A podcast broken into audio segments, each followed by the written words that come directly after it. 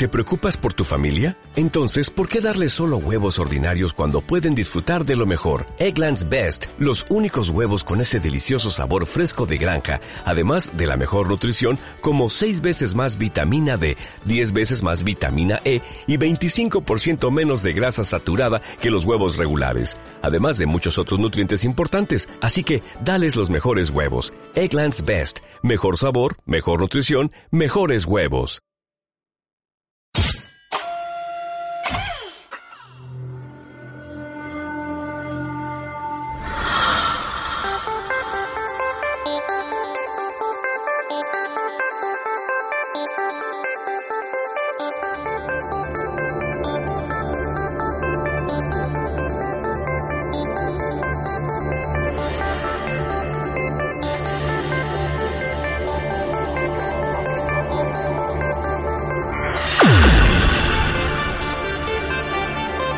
Aquí comienza Nueva Dimensión.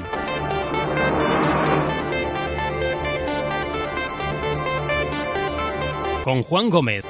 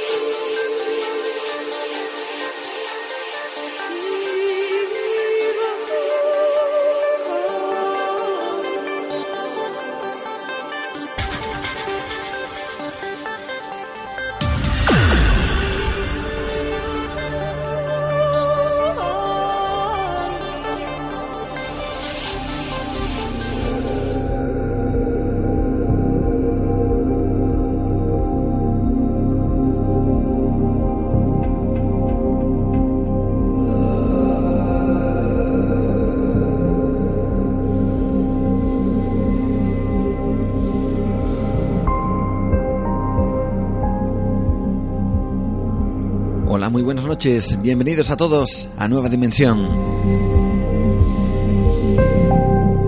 Hoy en el programa tenemos un caso que lo hemos calificado como, como una experiencia límite. Una de esas experiencias que desde luego no va a dejar a nadie indiferente. Las circunstancias que rodean a todo lo que hoy vamos a comentar son lo suficientemente espectaculares como para plantearse más allá de la duda razonable que a los protagonistas de la experiencia que os vamos a narrar sí les sucedió algo extraño e insólito. En nuestro anterior programa, cuando hablábamos con Javier Pérez Campos, investigador y miembro del equipo de Milenio 3 y Cuarto Milenio, él nos comentaba que en alguna ocasión se había tenido la sensación de estar delante del misterio y creerlo firmemente. En la noche de hoy, esto pasará de ser una sensación a ser algo mucho más real, mucho más brutal. Hoy vamos a hablar lo primero de un lugar llamado Tibisa, una localidad que está en Tarragona, a unos 160 kilómetros de Barcelona, y que tiene su propia leyenda de misterio. Extrañas luminarias que aparecen y desaparecen.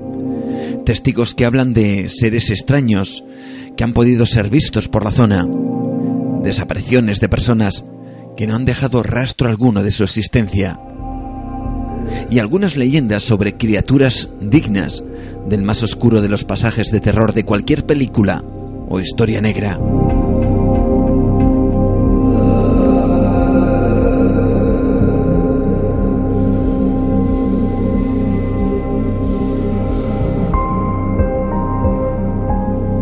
Como digo, dentro de ese lugar, para intentar desentrañar el misterio que encerraban y que encierran sus calles, sus montes y todo el entorno mágico de Tibisa, aunque la magia aquí parece convertirse en algo maléfico, unos investigadores se toparon con la experiencia más increíble que cualquier persona no hubiera podido imaginar jamás. Sé que el relato de los hechos que hoy vamos a narrar generará y sembrará la duda en los oyentes debido a lo espectacular de la experiencia. Lógicamente, desde Nueva Dimensión no pretendemos convencer a nadie de nada, no pretendemos afirmar ni mucho menos que lo que hoy vamos a relatar, ojo, de la mano de los testigos que vivieron en primera persona, eso sea verdad o no.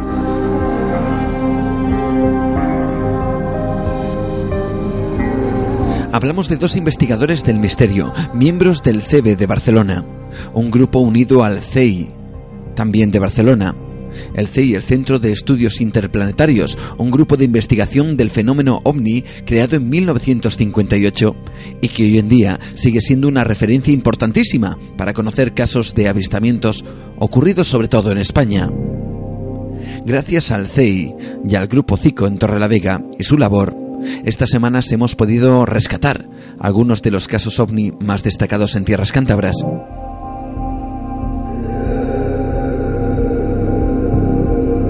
Pero lo que hoy vamos a contar va mucho más allá de un avistamiento de luces en el cielo, o incluso de tener la certeza de ver un ser o una criatura que no acabamos de identificar. Hoy, en Nueva Dimensión, vosotros, oyentes, podréis sacar vuestras propias conclusiones acerca de lo que si vieron dos investigadores del CEBE fue real o no. Fue producto de su mente, de un estado alterado de conciencia, o por el contrario, fue una experiencia real que les marcaría de por vida.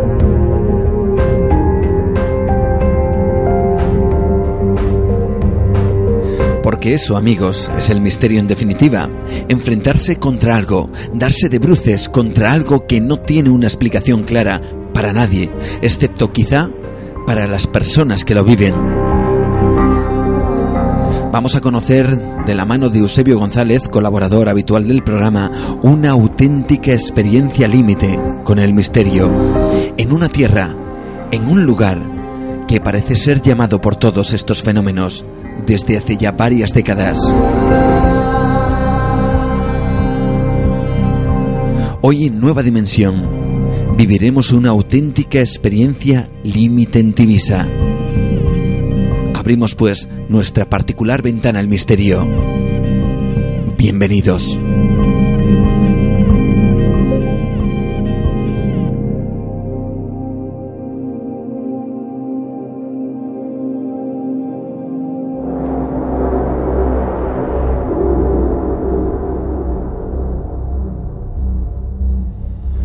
Una carretera tortuosa. Un pueblo enigmático. Parajes donde se manifiesta lo insólito.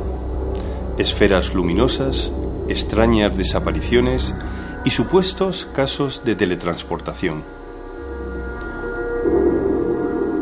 Desde hace tiempo, los alrededores de la localidad tarraconense de Tibisa despiertan gran interés entre los investigadores, tal vez por el halo que envuelven sus calles, sus montes, sus recónditas cuevas e incluso la carretera que une la población con el mar, la conocida C44.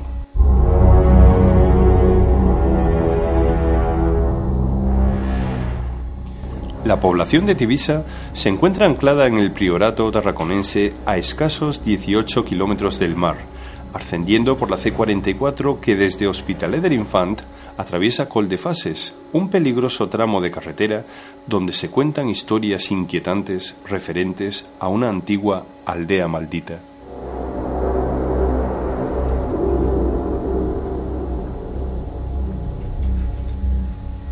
Se dice que Tibisa está en pleno centro de una zona telúrica que abarcaría desde Pratdip hasta Mora de Ebro, pasando por la Serra de Almós debido a la confluencia de capas hitosféricas, corrientes de aguas subterráneas.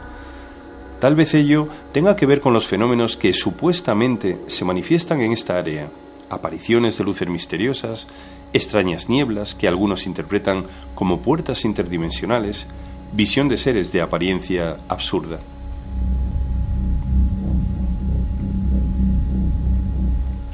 A las tradicionales leyendas que evocan aquelarres y reuniones de brujas en la Edad Media, los lugareños cuentan que sus montes albergan cuevas de laberínticas grutas cuya exploración sirve de antesala a un viaje con destino incierto. No menos inquietantes son los inverosímiles testimonios que, desde antiguo, se refieren a los ataques de los llamados perros vampiros, y que curiosamente dan nombre a la cercana población de Pratdip, Prado de los Lobos Vampiros, en cuyo escudo queda inmortalizado el dibujo de una de esas feroces alimañas.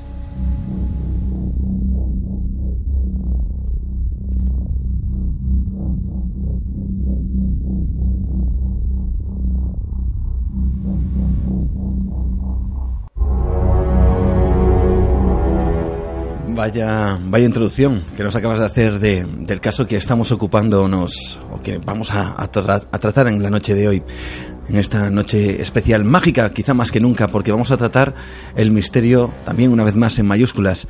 Bienvenido a Nueva Dimensión de nuevo, Eusebio.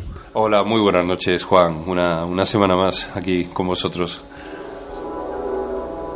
disfrutando de, de un lugar que, que, hemos querido tocar porque podría ser precisamente uno de esos lugares de misterio que, que el propio Lorenzo Fernández Bueno, que, que, estuvo aquí con nosotros hace ya unas cuantas eh, semanas, hablando de, de 99 lugares, eh, él había escrito un libro y entre ellos se encontraba pues eh, uno de ellos y del cual precisamente hablamos hoy, Tibisa.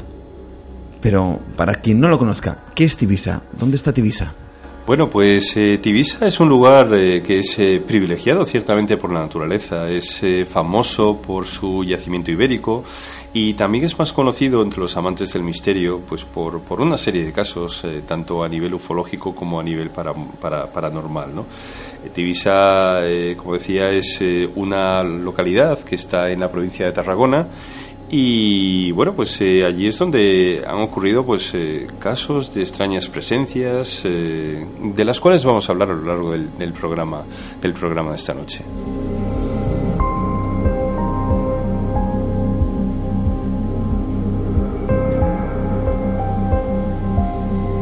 Un lugar, como has dicho, pues donde confluyen un montón de cosas, no, no es solo apariciones de, de, luces extrañas, no es solo apariciones de seres, que por cierto hoy tendremos un caso muy especial que hemos estado comentando un poquito en nuestra introducción y que realmente pone los pelos de punta. Lo hace porque habla de, de la experiencia que le supone a unos investigadores, lo cual es bastante raro, porque generalmente el investigador, eso lo hemos hablado hace un par de semanas con Javier Pérez Campos, que eso precisamente pues eh, eh, cuesta mucho, ¿no? Llega el investigador a, al lugar de los hechos y parece que, que, el fenómeno se escapa entre los dedos y, y no, no, termina de aparecer. Sin embargo, en la experiencia que hoy viviremos, que ahora nos comentarás un poquito, pues, eh, o que vivieron alguien que tú conoces, pues eh, es realmente arrolladora, solo puedo decir eso. Y tenemos la información, los, eh, los testigos, esos propios investigadores, eh, dejaron, prestaron su voz para que nosotros aquí en el programa, años más tarde, pues podamos descubrir qué es lo que le sucedió en ese lugar, como tú has dicho, maldito, de Tibisa.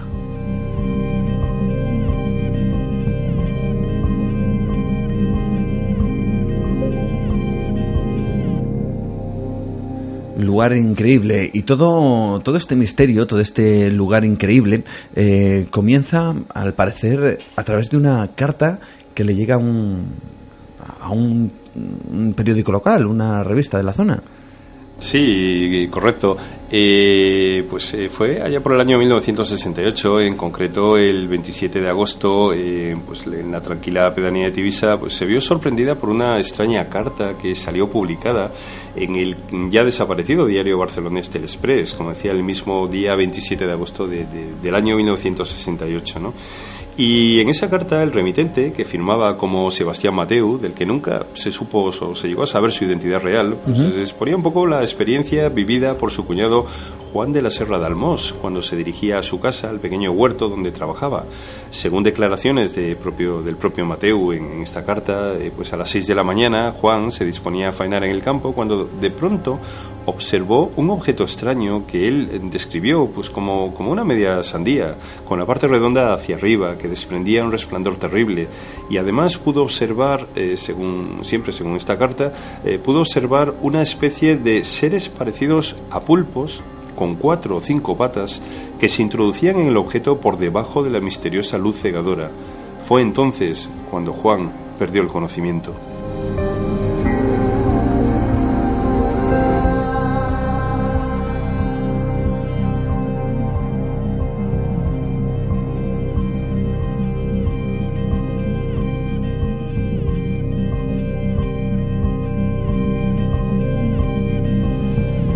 Es, digamos, el, punto de partida, ¿no? Donde comienza. Luego hablaremos de este eh, Sebastián, si, si existió, si no existió, pero de todo lo que íbamos a comentar, de los casos que íbamos a comentar, y eso lo queremos recalcar, eh, sobre todo en esta noche, es eh, que este es el único, digamos, que no se ha podido comprobar exactamente pues, debido, bueno, que los datos están un poco diluidos ahí, ¿no? Pero el resto de todos los casos están confirmados, están investigados in situ por, por mucha gente que fue allí en busca de eso, del misterio de, un lugar mágico, ¿verdad? Sí. Sí, decía que este caso de Sebastián Mateo fue un poco el que el detonante, lo que dio el comienzo a, que Tibisa fuera considerado en esta nueva era como un lugar de investigación masiva por parte de, muchos investigadores. Y este caso nunca mm, quedó del todo aclarado como podremos hablar al final, pero mm, este caso, como decía, que fue detonante de todos los demás, de todos los demás eh, sí que ha habido investigadores que han estado hablando con testigos, ha habido mucha información y precisamente la sorpresa de este programa, Juan, es que mm, vamos a tener eh, pues varios, eh, varios cortes, varias eh, grabaciones de los testigos de algunos de los casos con los que yo pude coincidir en Barcelona. Luego iremos comentando a lo largo del programa eh, cómo entré en contacto con ellos y son, son, como decía, las personas que fueron testigos de algunos casos muy curiosos de los que vamos a hablar esta noche y a los que podremos escuchar.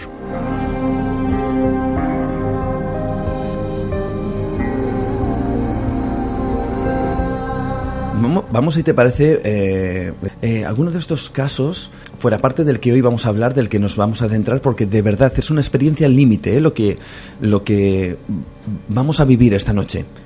De verdad, seguramente produzca bastante impacto porque porque habría que ponerse en la piel de, estos investigadores que van allí a, descubrir algo, todos estos misterios de los cuales eh, hablan, además hablan eh, auténticos eh, de los grandes investigadores en su momento, como fue Antonio Rivera, como fue Vicente Juan Ballester Olmos, que escribieron libros y ellos querían descubrir y saber qué es lo que ocurría allí. Y el misterio se les presentó delante, se les presentó delante de una manera brutal de una manera brutal. Y eso lo vamos a descubrir y de la voz de ellos, pues desde luego impacta muchísimo más. Eh, pero antes de todo eso, coméntanos alguna de las cosas que suceden allí en Tibisa. Pues eh, como ejemplo, eh, vamos a comentar la, historia de, de, una persona, un, anciano ya de la localidad, vecino, vecino de Tibisa, Juan Pallisé que se atrevió a confesar lo que le ocurrió haría más de 30 años en el momento que le hicieron las preguntas, cuando el destino se encaprichó en convertirlo en protagonista de un suceso difícil de olvidar. Eh, como el mismo Juan Pallisé decía, eh, dice, yo sé que desde hace años se vienen contando historias extrañas en estos lugares. Lo que os puedo asegurar es que lo que yo llegué a ver aquella tarde verdaderamente me impactó y cada vez que paso por el lugar desde donde lo avisté me acuerdo como si fuera ayer. No sé si hace 30 o 35 años, recordaba Juan Pallisé, que lo avisté por un lugar denominado Paz de la Sé, por donde eh, pasa eh, a su curso el río Ebro. Desde allí hasta otros picos más altos llamado La Figuera, vi salir como una bola de fuego anaranjada que daba vueltas y que por detrás parecía desprender una especie de humo rojizo. Pasó como una exhalación. Al día siguiente me encontré con un vecino ya fallecido que también lo había visto.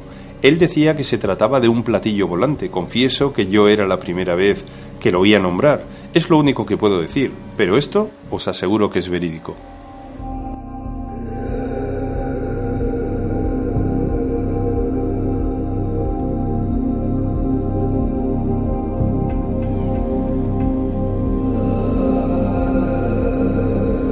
Es uno de los muchos casos que se dan ahí y como digo, no solo hablamos eh, de, un lugar donde aparecen bolas luminosas o objetos que, se elevan y hacen movimientos imposibles en el aire, sino también de seres extraños que al parecer habitan esa zona. Tú comentabas antes en la introducción eh, esa especie de perro, ¿verdad? Esos perros que, que, bueno, hay una leyenda detrás de ella que al parecer son unos perros vampiro, ¿no? Que, que viven en unas grutas en esa zona y comentan, dicen algunos que, que se han topado con, esos seres eh, que desde luego a nadie le gustaría encontrarse, y menos en un lugar oscuro y solitario.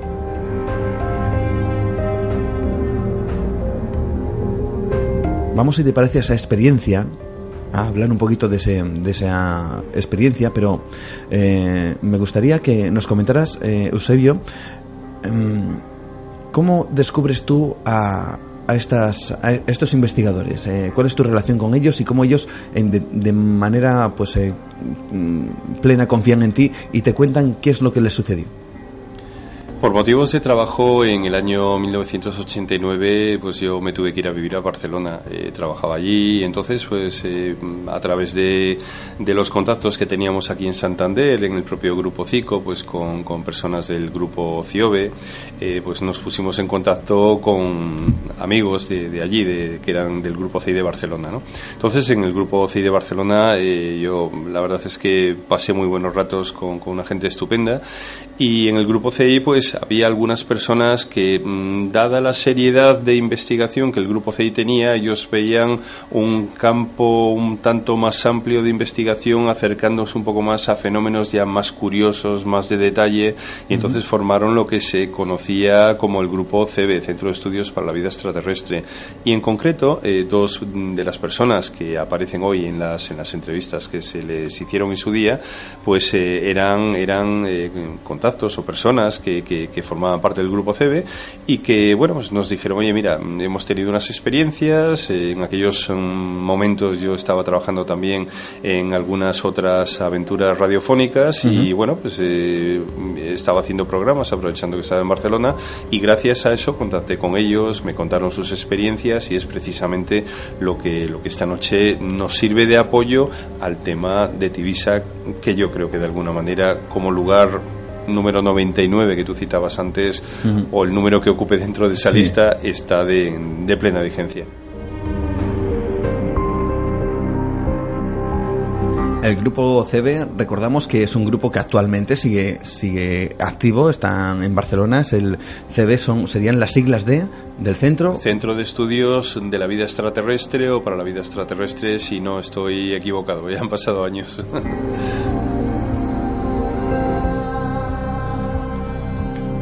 Bueno, pues eh, dos investigadores alentados por, por todas esas leyendas, todo eso que parte de lo que nos acabas de comentar ahora y sobre todo por dos libros, como he dicho antes, eh, escritos y, y, publicados por Antonio Rivera o por Vicente Juan Ballester Olmos, pues deciden, deciden ir allí a intentar descubrir el qué, pues eh, ellos eh, cuando fueron allí eh, fueron a investigar precisamente por algunos casos que había habido mm, posteriores a lo de Sebastián Mateu y ellos se, se, se aventuraron en, en aquellos terrenos pues para, para, para ver un poco en aquel lugar esas sensaciones extrañas, especiales que se tenían. Les habían comentado también que, que se veían en algunas ocasiones pues esferas luminosas, bolas luminosas eh, por los cielos, pero sobre todo yo recuerdo que Vicente siempre me, hablaba de una circunstancia un tanto peculiar. Decía que personas eh, de la comarca eh, le habían comentado que había caminos que aparecían y desaparecían uh -huh. de una semana a otra sin que hubiera ningún tipo de explicación. Eh, recuerdo que, que, mm, Vicente me decía, dice, es como si, si algo pesado circulara por aquellos sitios y, y aparecían nuevos caminos que, que, que, nadie conocía, sobre todo los lugareños. Dice, mm, este camino es nuevo, no, no, no. Y eso sí que les llamó la atención. Entonces ellos decidieron en aquellos momentos eh, ir a investigar como, como miembros del grupo CB y se encontraron pues con historias que a lo largo de esta noche mm, vamos a poner encima de la mesa.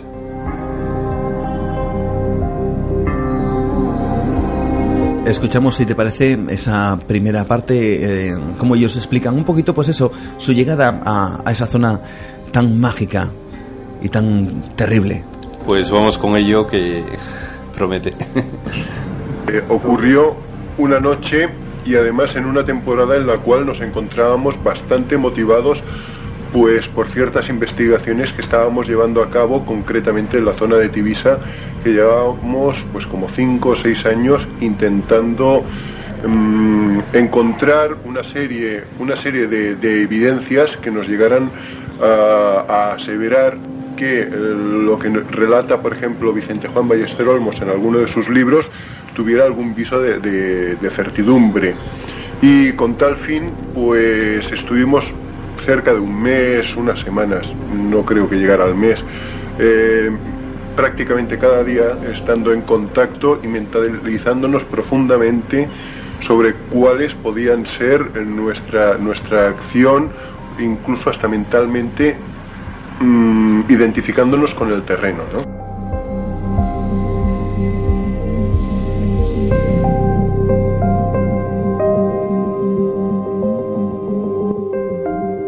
Ahí está su llegada. Ellos explican muy bien que están durante una buena temporada y que se están preparando lógicamente, pues, eh, pues eh, con todo, tanto a nivel mental, lógicamente tienen que estar allí mucho tiempo a la intemperie, eh, viven las noches pendientes de, lo que pueda suceder y, y evidentemente, pues para eso también hay que prepararse.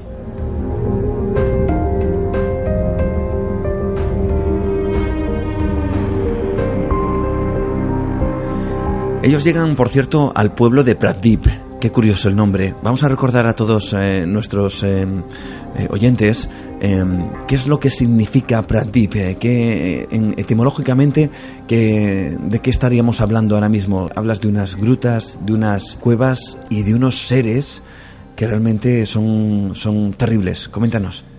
Eh, como su nombre indica, según los especialistas en catalán, sería algo así como el prado de los lobos vampiros. Eh, cuentan las leyendas, incluso, como decíamos en la introducción, en, el propio escudo de la localidad hay una especie de estas figuras que, según parece o según parecía desde antaño, estaban atemorizando a los pastores y a los rebaños de la zona porque atacaban a los animales y de alguna manera les extraían la sangre del cuerpo. ¿no? Entonces, eh, algo debió de ocurrir importante porque, aunque quizá comentemos algo al final, eh, yo recuerdo que Vicente, dentro de las investigaciones y de las experiencias que habían tenido también con otros investigadores, comentaban que en una aldea mm, de, pobladores que, había por allí, gentes eh, que vivían de la tierra, de lo que daba el ganado, con, muy pocos recursos y con, con muy, muy pocos bienes, eh, sin saber cómo ni por qué, esa aldea quedó desierta, las personas se fueron, la abandonaron. Dice, lo que llamaba la atención era ver cómo en las casas habían dejado hasta los enseres, los útiles de, labranza, de los útiles de, comida, de los cuencos vacíos, las cosas que utilizaban cotidianamente. Y eran personas pobres que se fueron de la noche a la mañana sin que nadie supiera por qué ni qué había ocurrido allí. Es uno de los grandes enigmas de Tibisa. Y qué curioso porque estos dos investigadores, repito, investigadores, gente que en principio tiene la mente, vamos a decir, lo suficientemente abierta como para no sugestionarse del todo y sí para, para, para intentar descubrir o desvelar qué misterios puede ocurrir en ese lugar. Llegan a Pratip y así nos lo comentan. Realizamos una salida a Tibisa para intentar descubrir ya por todas el misterio que encerraba Tibisa. Eh, habíamos eh, llegado por la tarde, después de comer, al pueblo y habíamos quedado con unos amigos, puesto que íbamos en dos coches separados, habíamos salido con unas horas de diferencia, habíamos quedado en un punto de reunión que siempre ya teníamos predispuesto a tal efecto. Habíamos quedado allí a una, hora determinada, había pasado el tiempo y no, no habían llegado. Total que habíamos decidido ir a inspeccionar, tanto Vicente Pérez como yo, el terreno por nuestra cuenta. Y eh, habíamos llegado al pueblo de Pratip que bueno teníamos nosotros conocimiento que allí se que acontecen una serie o acontecían una serie de sucesos.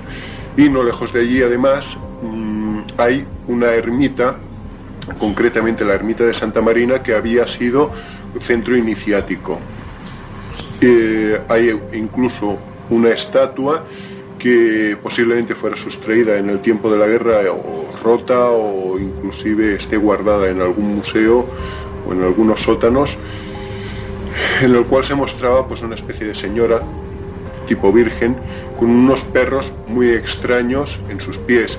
Los entendidos en esta materia pues decían que no, esto no eran perros, sino lo que posiblemente fueran unos dips eh, o chupadores de sangre. Eh, según estuve estudiando, eh, la palabra dip pudiera ser eh, una etimología de sed, eh, ansia para, saciar pues, pues una sed y en este caso me, eh, me, pienso que debía de ser sangre puesto que la leyenda decía que por allí existía este tipo de perros y tanto el ganado que andaba suelto por la noche o incluso los peregrinos o caballeros que se intentaban adentrar por aquellos bosques, no olvidemos que Pratdip hay incluso hasta un, un castillo de los, de los templarios, pues eh, prácticamente podían decirse que, que eran hombre muerto. ¿no?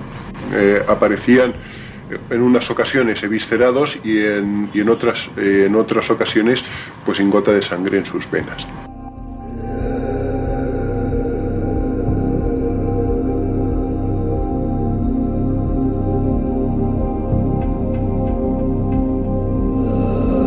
Hasta aquí podríamos decir que es eh, parte de una investigación normal. Claro, hemos, hemos eh, comentado que esto es una experiencia límite. Bueno, esto es un, hasta aquí, de momento, todo sencillo.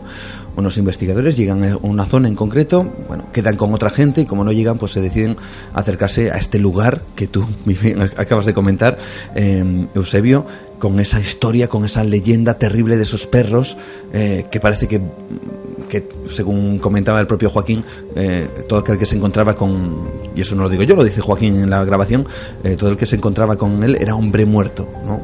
Ganado, como has dicho también, Eusebio, eh, desmembrado, sin sangre, en fin, eh, algo realmente terrible, terrible. Pero es que a partir de aquí comienza más, más misterioso. Ellos, ellos viven ciertas experiencias, ¿no? Coméntanos.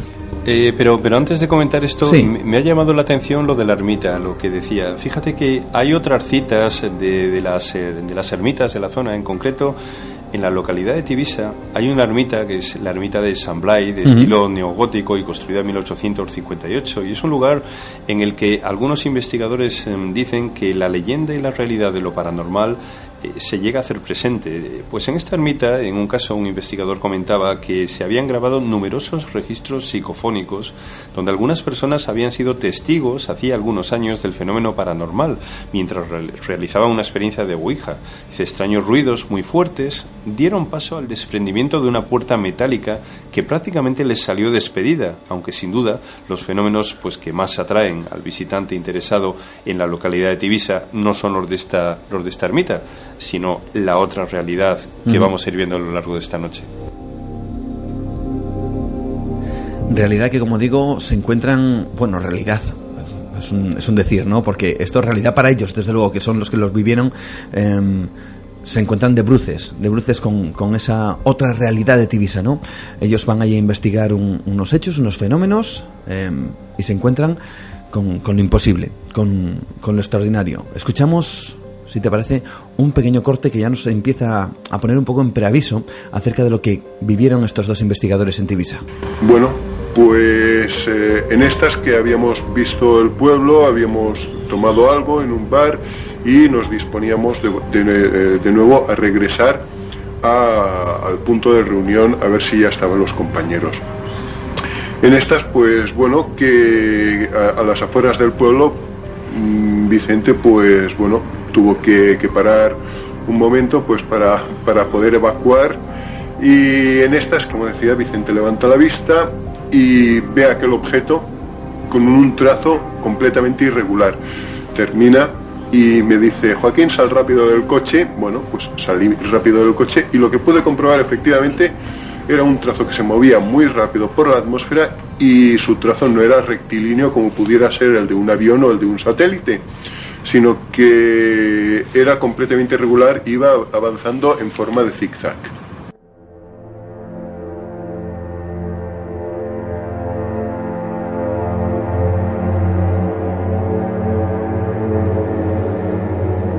empiezan a ver eh, cosas extrañas, luces, luces extrañas, eh, luminarias que, que, aparecen en esa zona y que curioso que, que, no solo lo ven ellos, sino que hay infinidad de, de, casos de testigos que observan ese tipo de cosas ahí en Tibisa.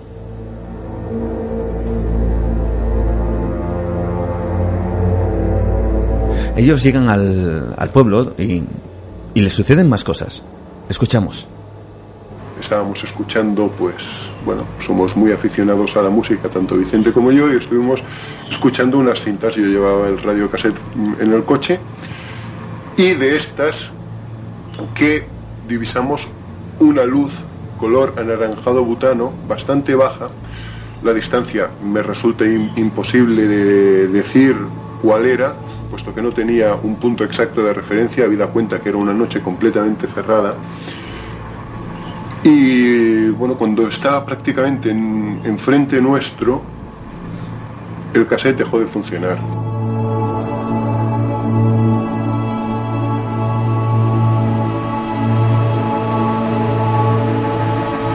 No solo se queda el cassette, Eusebio, sino también que...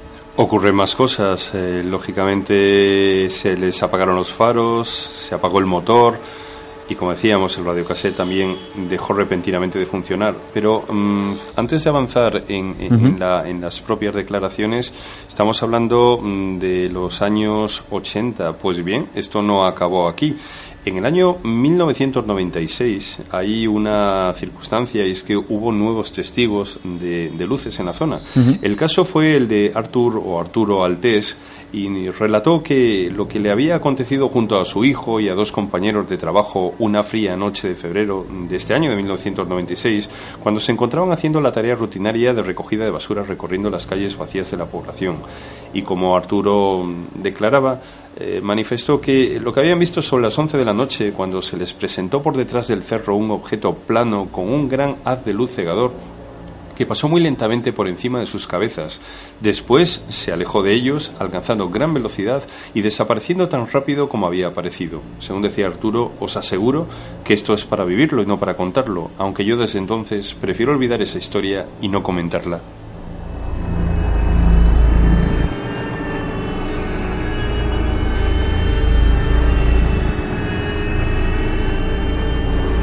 Sin duda, otro caso impactante de dentro de la amplia panoplia que, ocurre en ese lugar.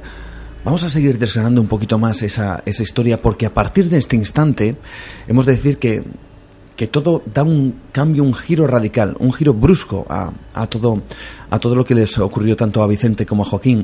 Y es que hasta ahora, bueno, podríamos decir incluso que, bueno, no sería nada fuera de lo normal, entre comillas. Es cierto que, que ven unas luces extrañas, pero bueno, lo que sucede ahora es eh, realmente brutal digno de, de cualquier película que uno se puede imaginar y digno de cualquier pesadilla que uno se puede imaginar a dos investigadores que van en busca del misterio y se lo encuentran de bruces, de cara a cara.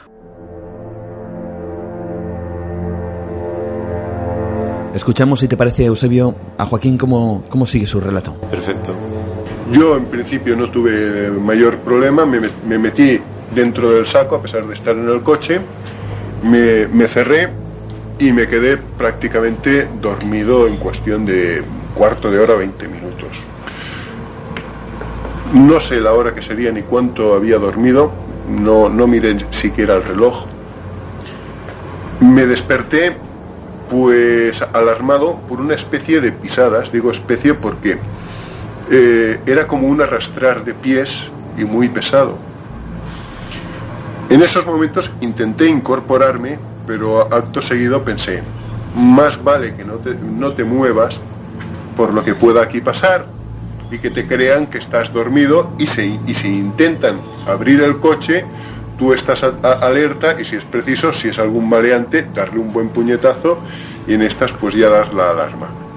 Pues bueno, eh, eh, me giré así un poco, Vicente se dormía plácidamente eh, y bueno, yo estuve así, abrí un poco el, saco pues para ver lo que, lo que podía observar y lo más extraño que estando en tensión perdí automáticamente el, eh, el, sentido pues del tiempo. Es más, incluso hasta pudiera ser que perdía el conocimiento y me pude dormir de nuevo. Cosa que yo considero extraña si estás a la expectativa de algo. La adrenalina eh, aumenta en el fluido sanguíneo y te impide dormir. Y me quedé otra vez de nuevo dormido.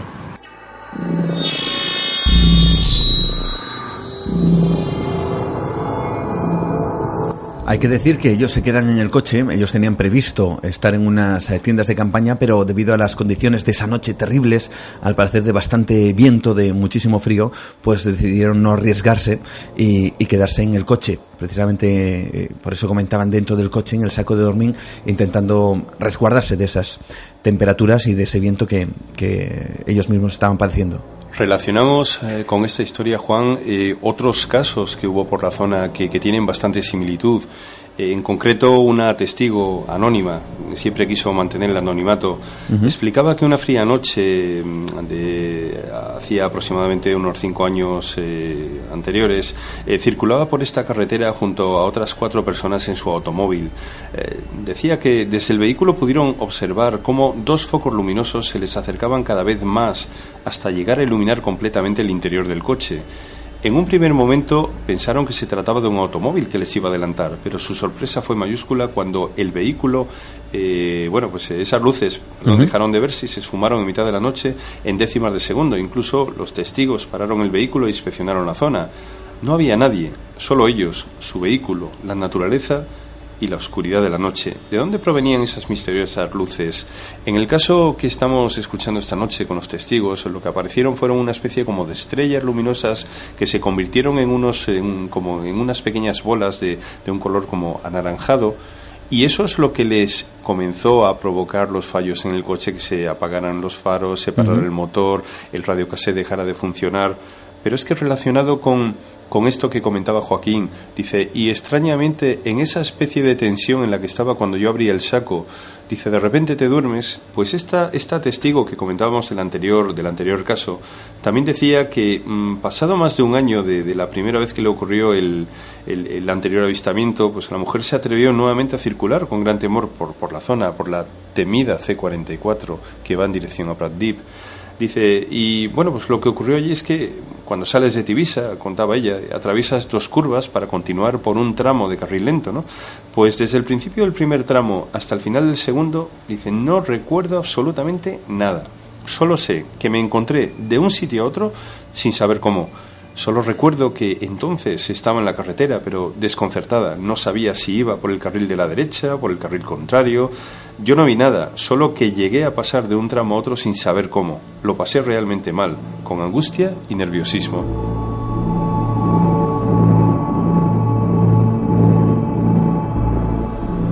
Y de esos casos tenemos en Cantabria y algún día comentaremos alguno en concreto. Los tenemos.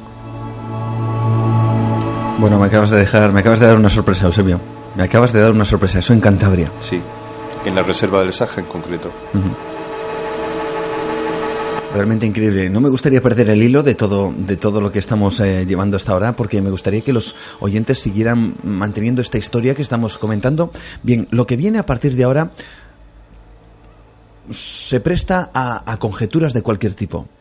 Porque lo que va a contar ahora Joaquín, eh, él, claro, eh, acaba de, decir que se quedó dormido, sorprendentemente se quedó dormido tras esa situación de esas pisadas terribles, eh, muy pesadas que, que, él oía en el exterior del coche.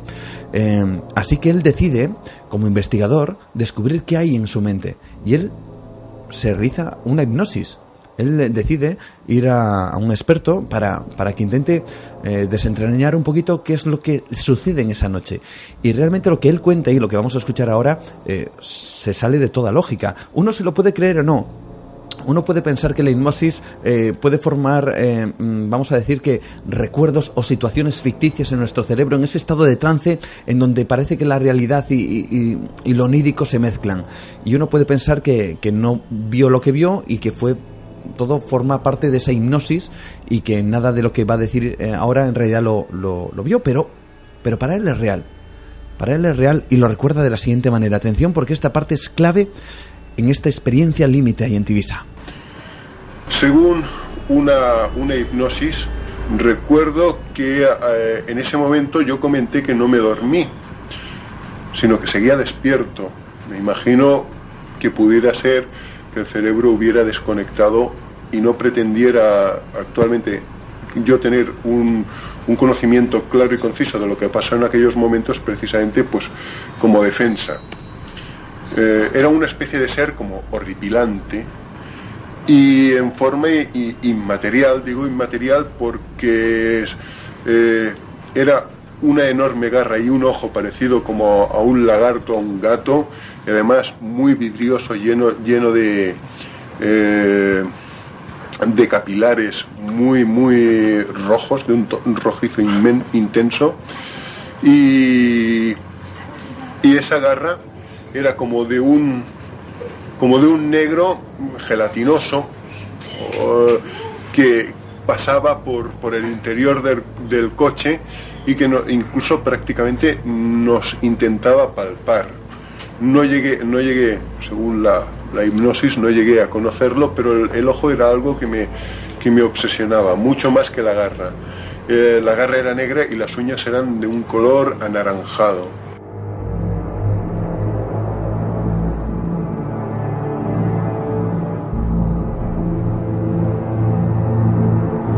Retomamos, quizá ahora nos, nos viene a la mente esos perros con esas eh, garras, con en ese escudo.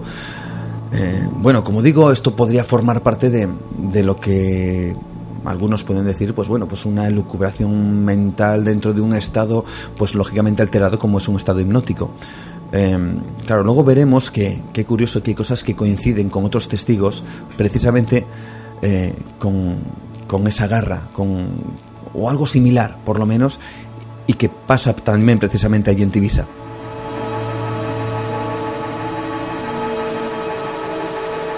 Alguien podría pensar, bueno, pues con esto ya este hombre tuvo bastante, ¿no? Pero sin embargo, la experiencia, por eso decimos que es límite, pues no se queda ahí.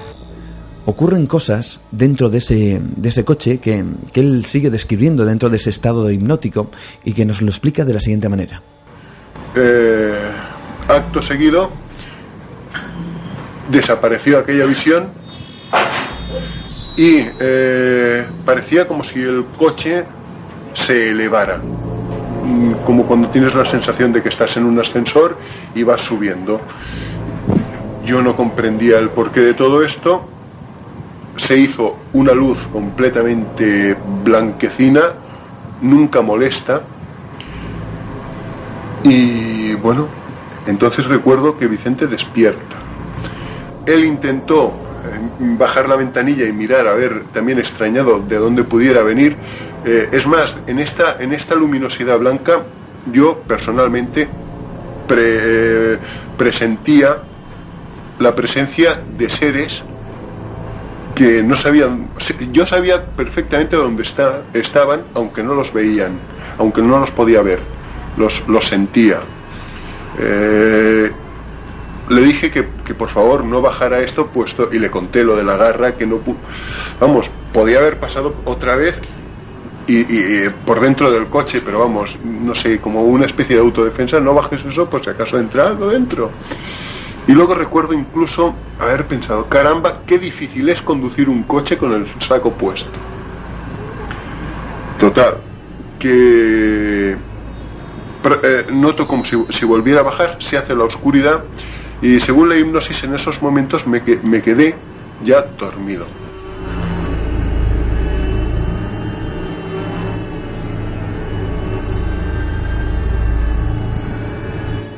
Uno, la verdad es que le viene a la mente quizá esa, esa carta al director de, del Telexpress donde, donde Sebastián eh, pues consigue ver, o dice en esa carta, todo esto veremos a ver si es real o no, pero ve unos seres con unos brazos extraños a modo de como pulpos, pero menos, con cuatro brazos, y, y todo forma parte pues de, de, todo ese misterio increíble que hay, que hay en ese lugar, en Tibisa.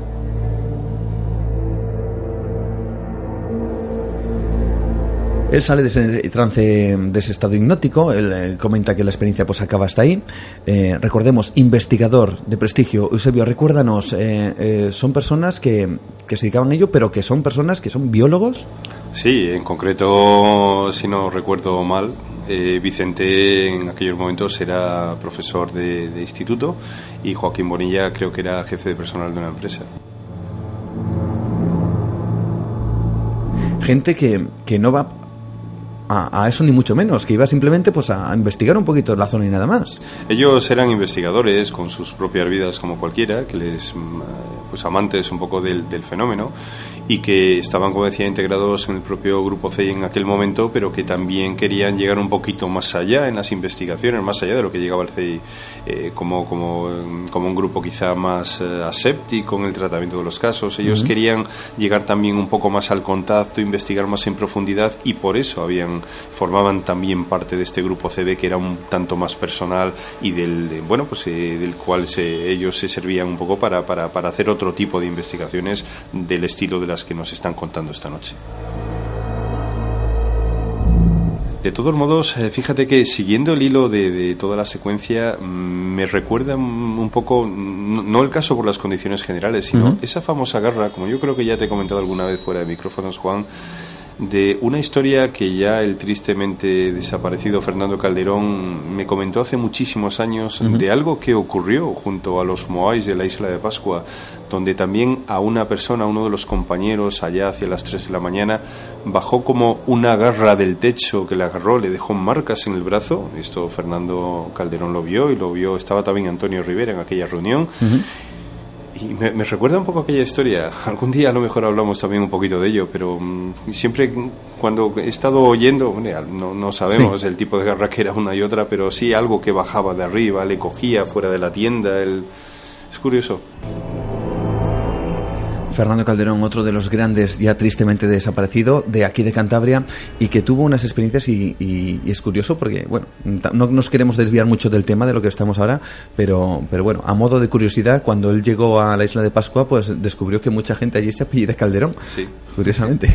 Y gracias a tener ese apellido, como él me contó en, su momento, pues eh, pudieron entrar y ver un poco pues los, los enterramientos particulares que tenían prácticamente muy próximos como cuevas cercanas a sus domicilios por los, los habitantes de la isla de Pascua, pero esa es otra historia.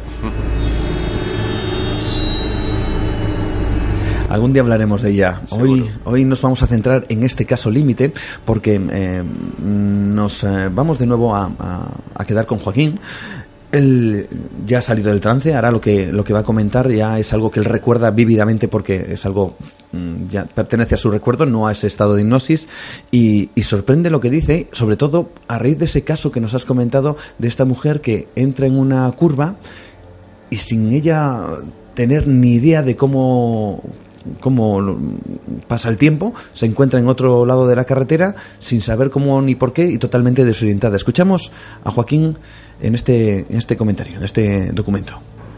A la mañana siguiente, pues me levanto como muy extraño. Vicente pone el cassette, empiezo a oír música y, bueno, me encontraba la mar de bien oyendo así una música muy suave y no sé, un cosquillo especial en la cabeza y me encontraba, pues ya digo, muy bien. Y me volví a quedar un rato más dormido. Al volverme a despertar se lo comenté, digo, oye caramba, esto sí que es, sí que es extraño porque además en la autopista ah, había coincidido que nos había dado el coche un número capicúa. Eh, yo siempre por el asunto de los cheques gasolina y demás, siempre anoto los, los kilómetros que me hace el coche. Y justo en un peaje me había fijado los kilómetros y era completamente capicúa ahora de memoria, me es imposible recordar. Mm, pero con los kilómetros que habíamos realizado el día anterior, habiendo visitado ya esa zona muchísimo y sabiendo ya evidentemente los kilómetros que hay entre todos los puntos, creo que mm, me deberían de faltar tirando a lo, a lo poco 32 kilómetros y tirando hacia lo mucho mm, entre 50 y 60 kilómetros.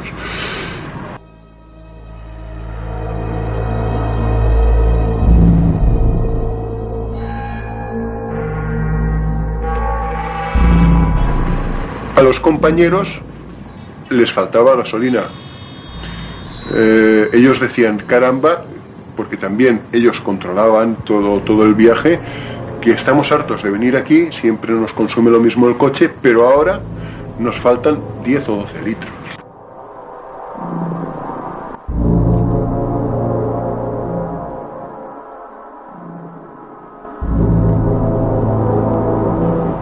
para mí esto de los kilómetros igual pudiera ser algún, no sé, que hubiéramos contado mal o se nos hubiera olvidado algún, algún recorrido que no hubiéramos realizado. Pero vamos, lo hicimos al día siguiente por la mañana, plenamente conscientes de lo que hicimos el día anterior. Claro, ahora me sería imposible relatarlo, pero en aquellos momentos me pareció que faltaban kilómetros. ¿El por qué? Una explicación lógica y coherente. Pues evidentemente no se me ocurre ninguna.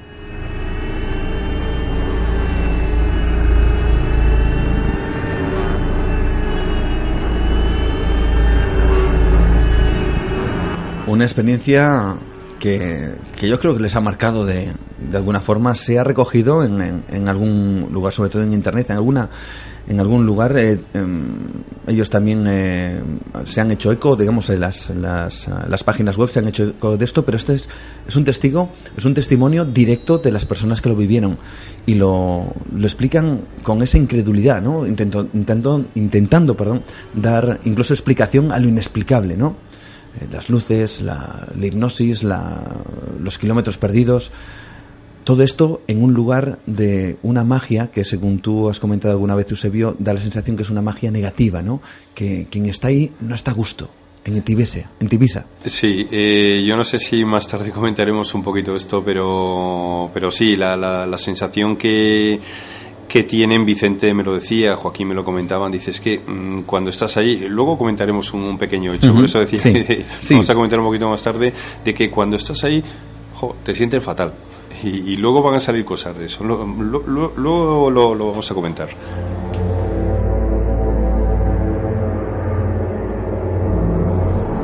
Seguimos desgranando, desgranando este caso porque, claro, todo esto podría acabar aquí. De hecho, acaba aquí. La experiencia de ellos acaba aquí. Y podríamos entrar en el, mundo de la conjetura, lógicamente, pues eh, para eso lo, exponemos, ¿no? Para que cada mm, oyente se, se se ponga un poco pues en, la piel de esta gente y pues eh, opine, ¿eh? opine y decida sacar sus propias conclusiones.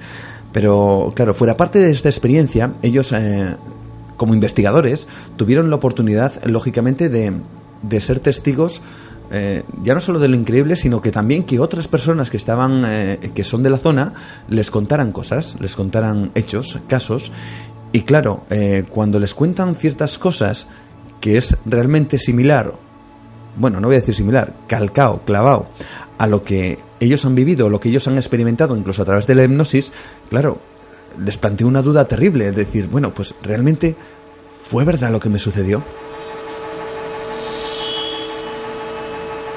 Escuchamos, si te parece, Eusebio, una experiencia que tuvo Vicente eh, porque él quiso volver a, ese lugar. Aquí ya no hay hipnosis, eh, estamos hablando de algo que él vivió y lo pudo vivir más testigos.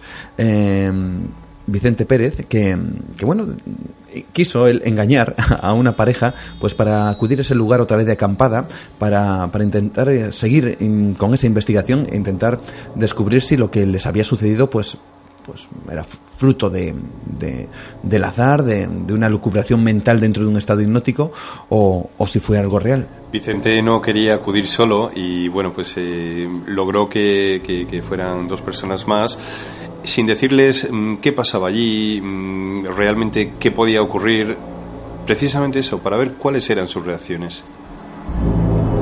Escuchamos si te parece ese documento. Sí, esto es otra de las cosas inexplicables eh, que, yo tiendo, yo luego con el tiempo, cuando me han pasado, tiendo a racionalizar y a pensar esto son fantasías mías. Pero luego José Francisco, que supongo que por esto lo cita, va a comentar la segunda parte. Eh, bien, es muy sencillo, yo tenía muchas ganas de ir a Tibisa en 1980 y bueno, pues eh, procuraba no ir solo porque me gusta ir siempre acompañado y tal, no, en fin, no voy a hablar de miedo, pero sí voy a hablar de un respeto a estar solo en una zona donde hay víboras, etcétera, ¿no? Es una zona apartada ya de la civilización y no es bueno tampoco irse de excursión pues solo, ¿no? Total, yo no había logrado ir con mis amigos en aquel día y bueno, pues me enrollé, como se dice vulgarmente, a un matrimonio joven, que no iban ni venían en el caso OVNI, pero él era amigo mío del servicio militar y tal, y conseguí pues llevármelos de excursión. Y entonces, bueno, estando allá, llegamos por la tarde a la zona de la famosa ermita de San Blas o San Blas y eh, acampamos. Y nada, ya llega la noche, que amenazaba tormenta, por cierto, con las botas de agua y tal, pero no habían truenos, y nada, estos chicos se duermen, yo me quedo despierto, y en aquel momento empecé a considerar que que bueno, que verdaderamente yo era un poco bárbaro, pues por llevarme a una gente que no le interesaba el tema y, y bueno, y que salí un rato de la tienda, me puse a observar, pero como estaba chispeando, pues me, me metí enseguida. Total, me puse a hacer aquellas consideraciones sobre si era ético pues sacar a la gente de sus casas y tal, y empecé a sentirme un poco responsable pues por aquellas personas, por aquella joven pareja. La verdad es que en aquellos momentos empezó a pasar una cosa que me heló la sangre en las venas. Yo estaba metido dentro de mi saco momia, eh, dijéramos, eh, con la cremallera, la cremallera cerrada hasta, hasta el cuello, y empecé a oír eh, pues como un arrastrar de pisadas que se venían acercando a la tienda. A mí se me hizo un nudo en la garganta porque yo he hecho muchas veces excursiones y, en fin, sobre todo en aquella época yo era bastante excursionista y sé perfectamente lo que hace un perro cuando se acerca a una tienda de campaña y cómo, pues, eh, si te has dejado algo fuera, pues enseguida el animal viene a lamerlo, etcétera.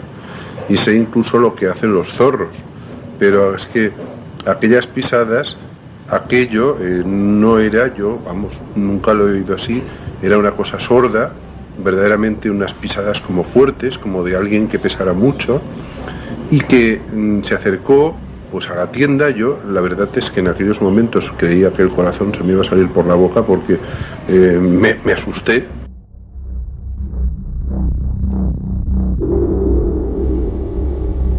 Volvemos a las pisadas. Esto ya no es hipnosis, al igual que en la otra, que en la otra ocasión. Esto es real.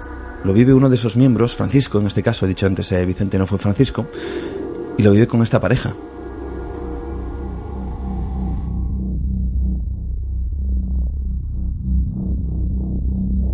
Claro, el asustado, pues decide hacer lo que lo quería cualquiera, ¿no?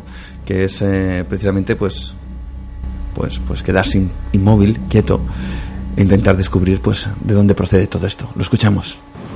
Y en ese momento en, algo empezó a rascar por la parte superior de la tienda. O sea, yo veía como, como si hubiera unos dedos, algo que, que estuviera haciendo así una rascada.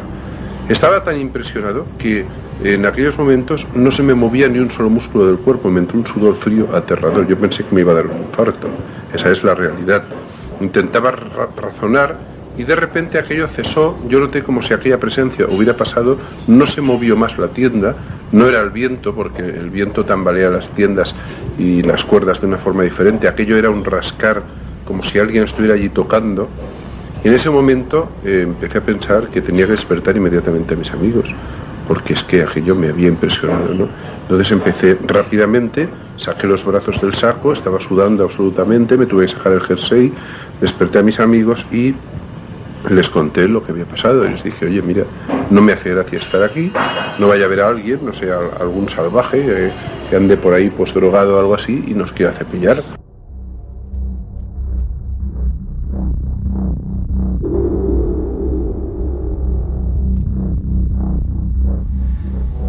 El amigo le dice que, que bueno, que está lloviendo efectivamente, que, que no es una buena noche, eran eh, altas horas de la madrugada. Él eh, dice que no recuerda si eran las 3, las 4, las 5, pero eran altas horas de la madrugada en ese lugar solitario, totalmente a oscuras, sin ningún tipo de luz que, que rodeara el lugar donde estaban acampados y con la incertidumbre de que hay algo fuera de la tienda que rasga la lona y que lo único que quiere es salir. Pero claro, es que hay algo fuera.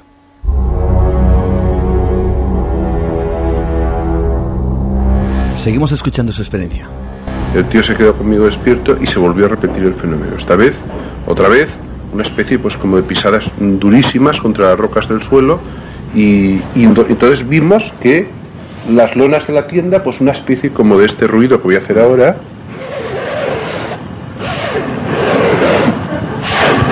y como unas eh, pues unas cosas como dedos realmente que hendieran en la lona de la tienda que se veía materialmente. Esto duró unos minutos angustiosos, pero entonces ya la angustia era menos porque era compartida. Incluso recuerdo que nos habíamos situado un cuchillo de monte en la mano por si algún salvaje abría la tienda para hacer algo. Y cuando aquello pasó, no dudamos un momento, despertamos a la mujer. Eh, ya más tranquilos por estar fuera de la tienda y poder ver a nuestro alrededor y calados prácticamente hasta los huesos. Deshicimos todo, nos bajamos al pueblo, que llegamos a las 4 de la mañana, y allí en un banco hasta las 7 que salió el autobús estuvimos pasando muy mal.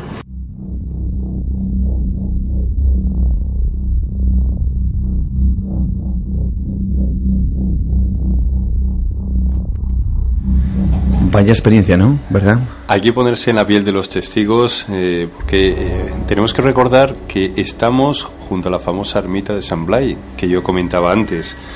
Y para, para, hacernos una idea de cómo son los alrededores de la ermita de San Blay, eh, para llegar hay que atravesar unas montañas por un sendero ya asfaltado y por donde actualmente un vehículo puede pasar sin problemas, pero en ese camino se puede observar un paisaje mm, que es algo fuera de lo común. Parece como si se estuviera en otro lugar. Es decir, son altas montañas con una piedra que recuerda un poco a los paisajes de Montserrat, ahí en Cataluña, y en otras ocasiones al paisaje lunar. La ermita de San Blay es famosa por los fenómenos paranormales. Antes comentábamos que en una ocasión un grupo de, mm, de, investigadores estaban haciendo una ouija precisamente en esta ermita y lo que oyeron fueron extraños ruidos muy fuertes que dieron paso al desprendimiento de una puerta metálica que prácticamente salió despedida. Ellos estaban, estaban junto a la ermita de San Blay. ¿Qué tiene que pasar por la mente de una persona para a oscuras, en un lugar tan siniestro como aquel, en una noche lluviosa, más de las 3 de la mañana, salieran para llegar al pueblo a las 4 de la mañana, todo a oscuras, y estar esperando el primer autobús que salía para Barcelona a las 7 de la mañana? Desde luego, algo muy gordo te tiene que ocurrir.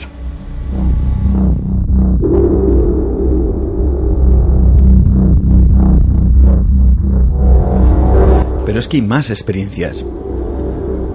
Pasamos de la experiencia límite con, ese coche que se eleva todo dentro de un estado hipnótico a esta otra experiencia que, que forma parte de la realidad pura y dura de otro investigador, de otra persona, de Francisco, que, que, también forma parte del grupo CEDE y que también iba allí a investigar, a saber, a descubrir, a, a conocer los, eh, el enigma de, de, Tibisa, de ese lugar que, como digo, es una auténtica cantidad de, de, de panoplia de, misterios, casi podríamos decir.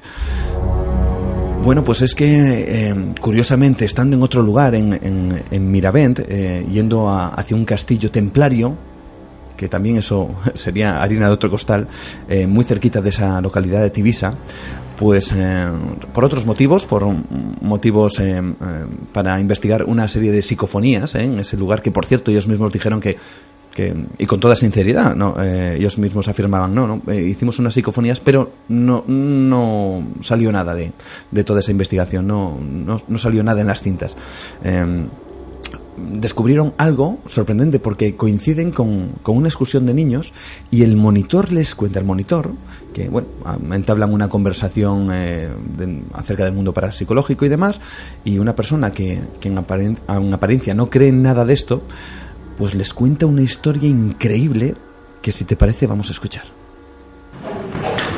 Bueno, eh, ocho años más tarde, allá por, bueno, hace dos años exactamente, en febrero del 88, decidimos hacer una excursión también a Tibisa, pero además recorriendo todos los pueblos cerca de, allí, o sea, Miravet concretamente, que está en las orillas del río Ebro.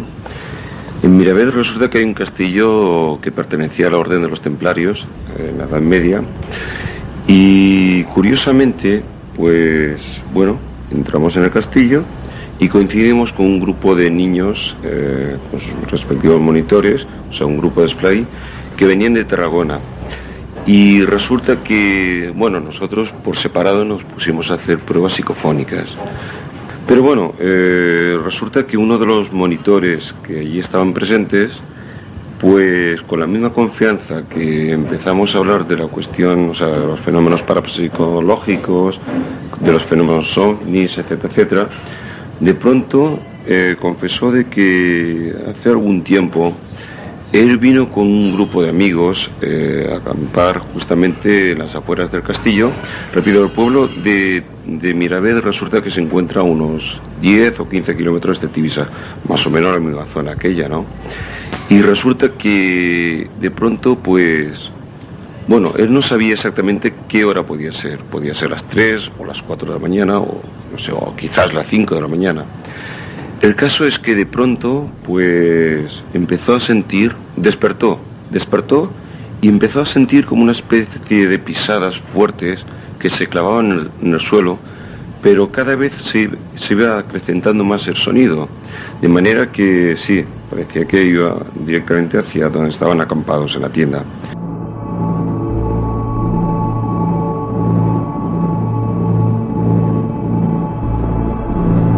Otra vez, las pisadas fuertes en un lugar apartado, en unas tiendas de campaña. Esto, bueno, cualquiera que se lo imagine y que quizá ahora mismo, quién sabe, nos esté escuchando desde algún lugar de estos, bueno, yo no me imagino la sensación que pueden tener.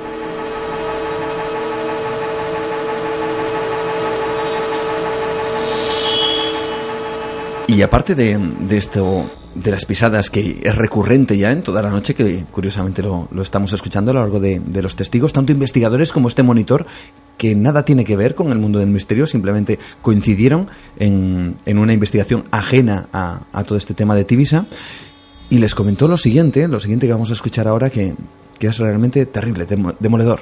Vamos con ello.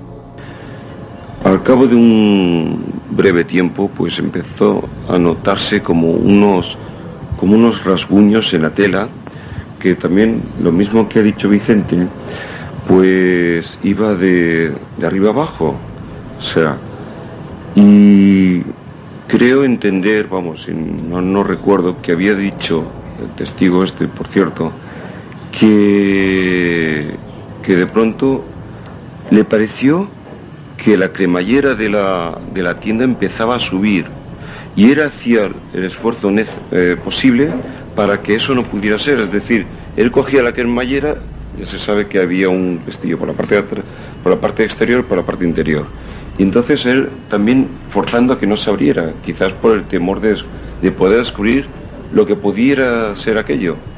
El caso es que al cabo de un tiempo de forzar, de intentar bajar, subir, bajar, aquello volvió a marchar él, claro, por supuesto, no pudo seguir durmiendo, pero continuó despierto.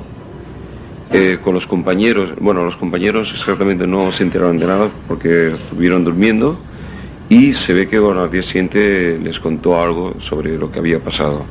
Pero curiosamente es una persona, el monitor, que no tiene nada que ver con, ni con Joaquín ni con Vicente, es una persona que vive en Tarragona, no lo conocíamos de nada, y precisamente le, pasó algo semejante a lo que podían haber pasado Vicente y Joaquín.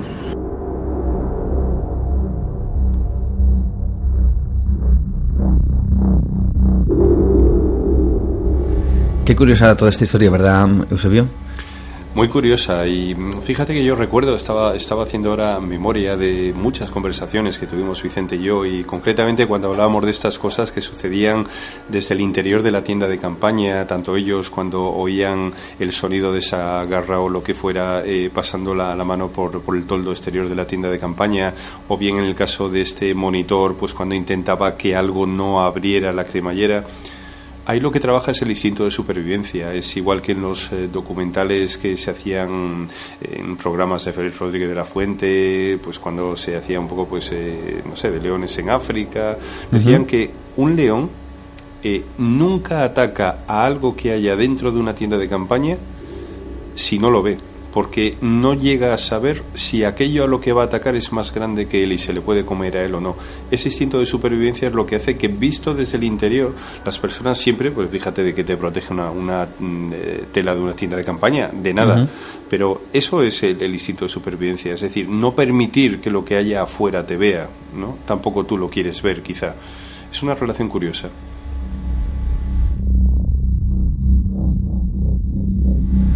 Una de esas historias increíbles en un lugar donde suceden cosas extraordinarias.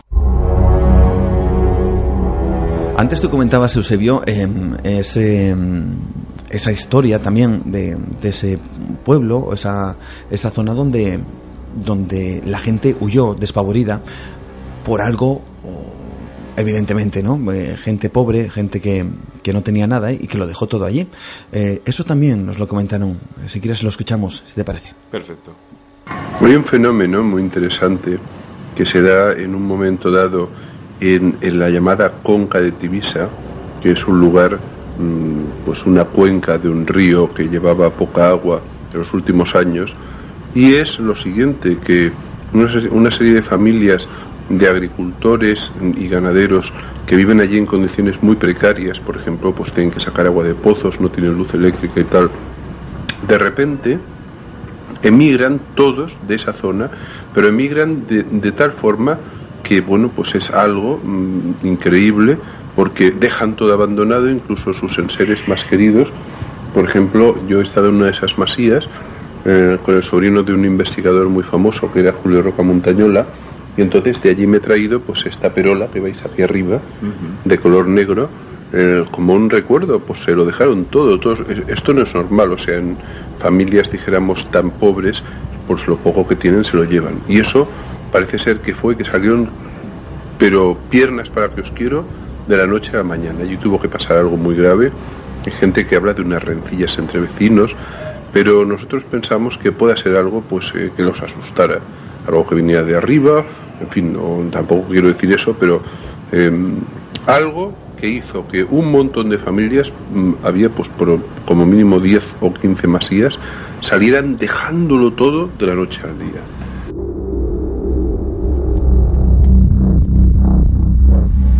Otro de esos misterios. ¿Qué es lo que ocurriría allí? Evidentemente, pues quizá algún día lo sepamos. ¿Algo que añadir, Eusebio, a todo esto?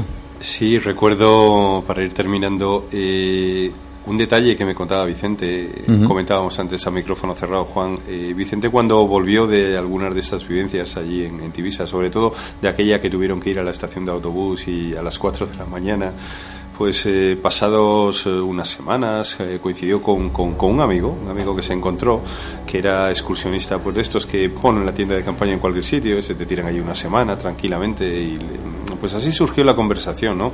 Y este, este amigo le pregunta a Vicente, dice, oye, dice, la verdad es que ya estoy, ya, ya me conozco casi todo Cataluña, he acampado por un montón de sitios, dice, ¿tú conoces algún sitio así que esté bien para ir y estar ahí una semanita y perdido y tal? Entonces Vicente, con esa pequeña maldad, le encendió la bombilla y le dijo, y conozco un sitio que te va a encantar. Dice, se llama Tibisa. Entonces, pues, pues mandó al, amigo este a Tibisa, ¿no? Dice que de esta que pasó un mes o mes y algo, y se encontró con el amigo y le dijo, hombre, ¿qué tal la acampada? Dice, ¿dónde me has mandado? Dice, aguanté dos o tres días, no recuerdo exactamente. Dice, pero me sentía tan mal que fui capaz de estar toda la semana, recogí la tienda de campaña y me volví para Barcelona. Dice, allí no pienso volver. Este es una anécdota, un, detalle, ¿no? De, de cómo, pues quizá no todas las personas lo vivan igual, pero sí es verdad que muchas de las personas que hemos estado escuchando esta noche, algunas vivencias que hemos estado contando aquí, hacen que allí, por alguna razón, en algunas zonas, quizá personas ajenas al lugar, se sientan especialmente mal. ¿Por qué? Quedará para el misterio.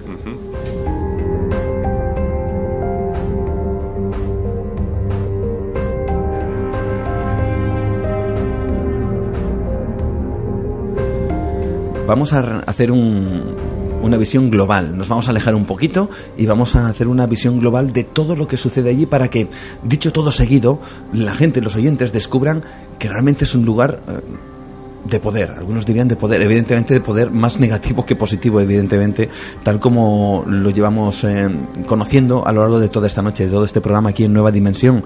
Em, luces extrañas, eh, fenómenos de bueno eh, ahí en algunos lugares lo llaman de teletra- mm, Teletransportación. Eh, ¿qué más?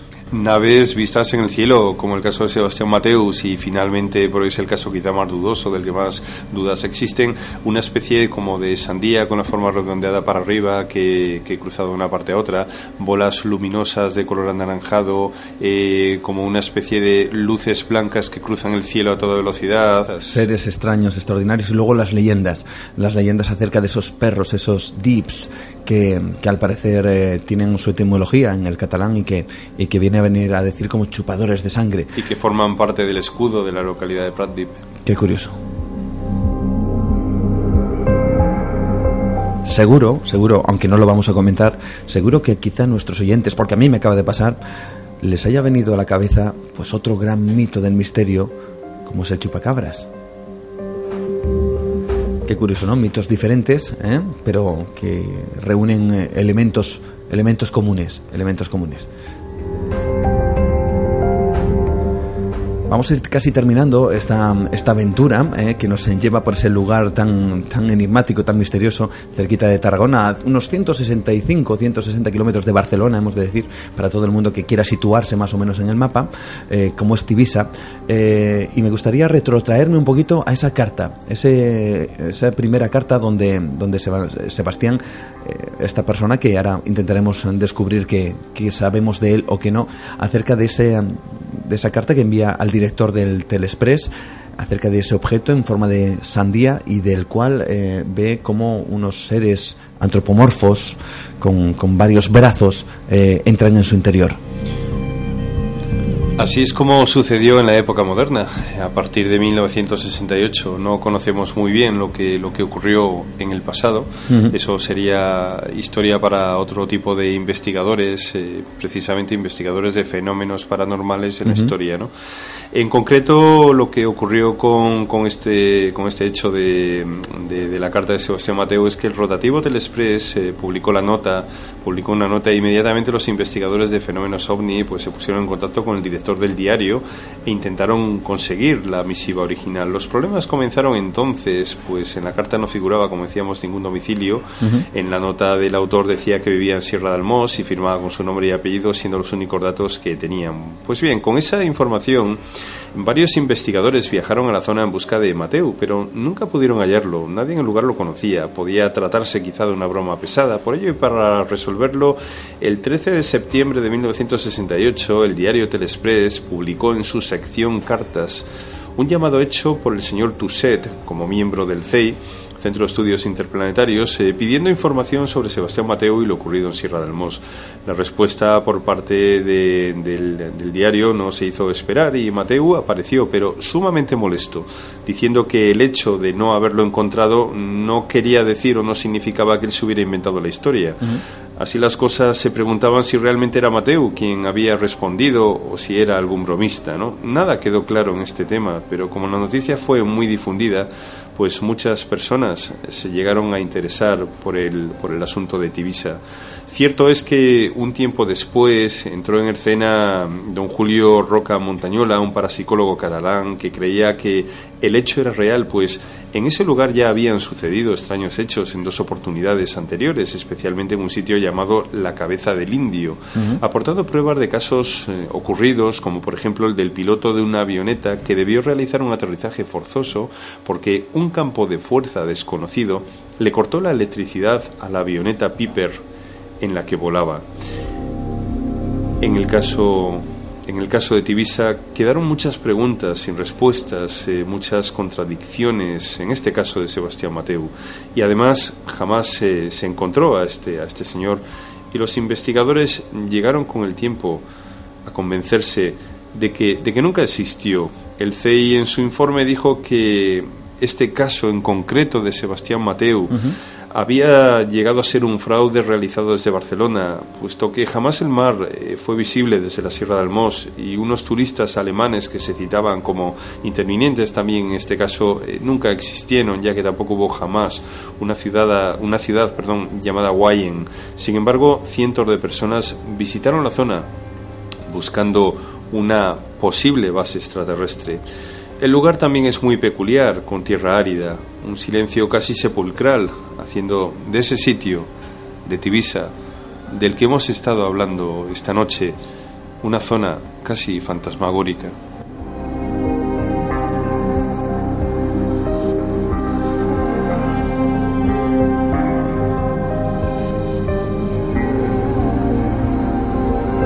Entra en nueva dimensión el programa dedicado al misterio y lo desconocido. Con Juan Gómez viaja al encuentro del misterio.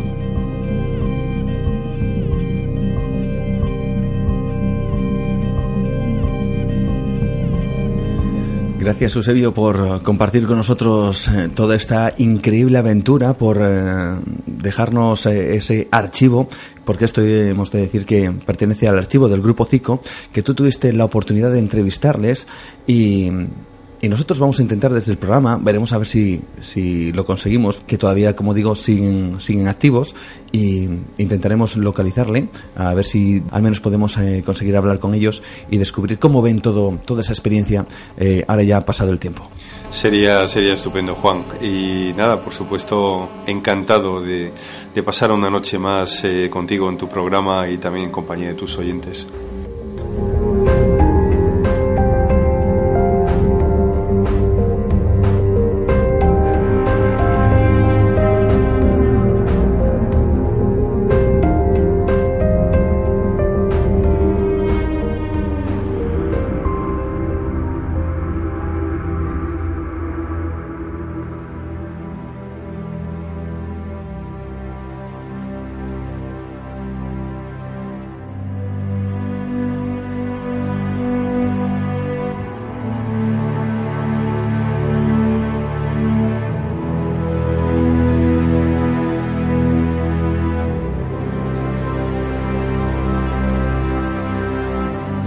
De toda esta experiencia, desde luego, no la conoceremos nunca. Porque nunca sabremos si ese ser que vio Joaquín era real o fruto de la mente del estado hipnótico al cual se sometió. Hipnosis que ha sido muchas veces utilizada en personas que afirman haber perdido parte de su tiempo, horas en muchas ocasiones, sin ningún tipo de explicación. Muchas veces asociado a uno de los temas claves de la ufología, como son las abducciones.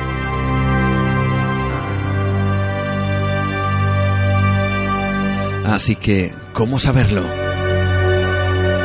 Lo que está claro es que los testimonios de varias personas que hablan de situaciones muy similares son coincidentes en muchos detalles.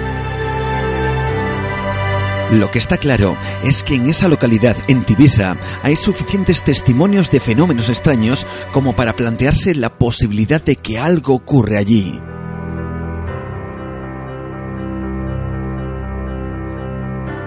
Como decía Eusebio en su, en su introducción, luces extrañas, nieblas imposibles, seres extraídos de la imaginación más enrevesada y extrañas sensaciones o energías telúricas que atraviesan la zona Personas que aseguran ir conduciendo y sin saber cómo aparecer a varios kilómetros de donde se encontraban. Localidad protagonista de libros desde hace décadas y en medio de todo ello, la experiencia de dos investigadores que sin buscar nada en concreto, solo pasar una noche e intentar descubrir alguno de esos fenómenos, se toparon con una experiencia totalmente increíble. Fruto de la mente o una visión real?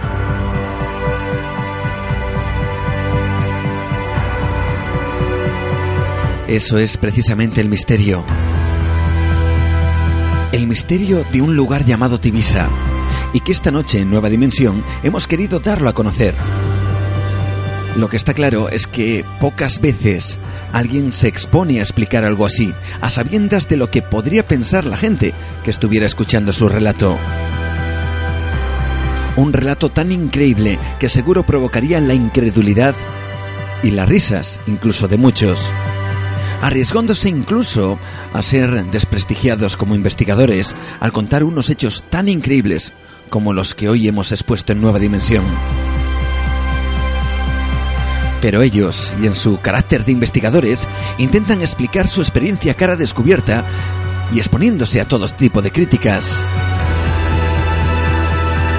Fuese producto de la mente o no, fuese algo que podemos creer o no, fuese algo real o no, lo que está claro es que para ellos, para Joaquín y para Vicente, sí lo fue.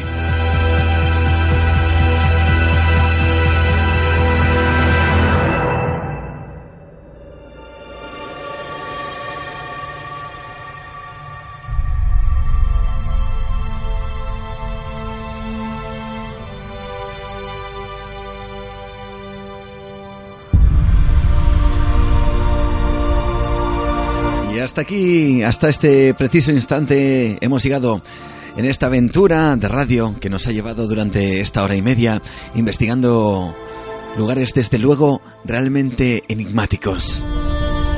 Lugares como ese precisamente Tibisa y del cual hoy hemos rescatado, hay que ver, una historia fascinante, una experiencia increíble y como decíamos al principio, como, como hemos dicho a lo largo de todo el programa y como hemos comentado justo ahora mismo al final, dejamos en ti que saques tus propias conclusiones y que en tu mente está realmente quizá la respuesta a todo esto.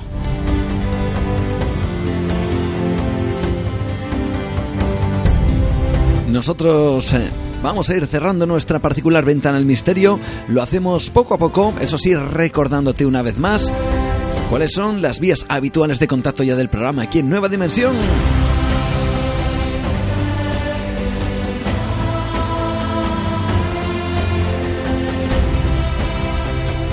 Ya sabes que estamos, por supuesto, abiertos a todas tus sugerencias, a todos tus comentarios en cualquiera de las vías que disponemos. Una de ellas es a través de Facebook, Nueva Dimensión Cantabria. Búscanos, puedes comentarnos o bien enviarnos un mensaje o lo que, lo que te apetezca. Y si quieres eh, colaborar con nosotros también, alguna cosa, alguna experiencia, quién sabe, como la que acabamos de escuchar, pues eh, desde luego estaremos eh, deseado, deseando escucharla.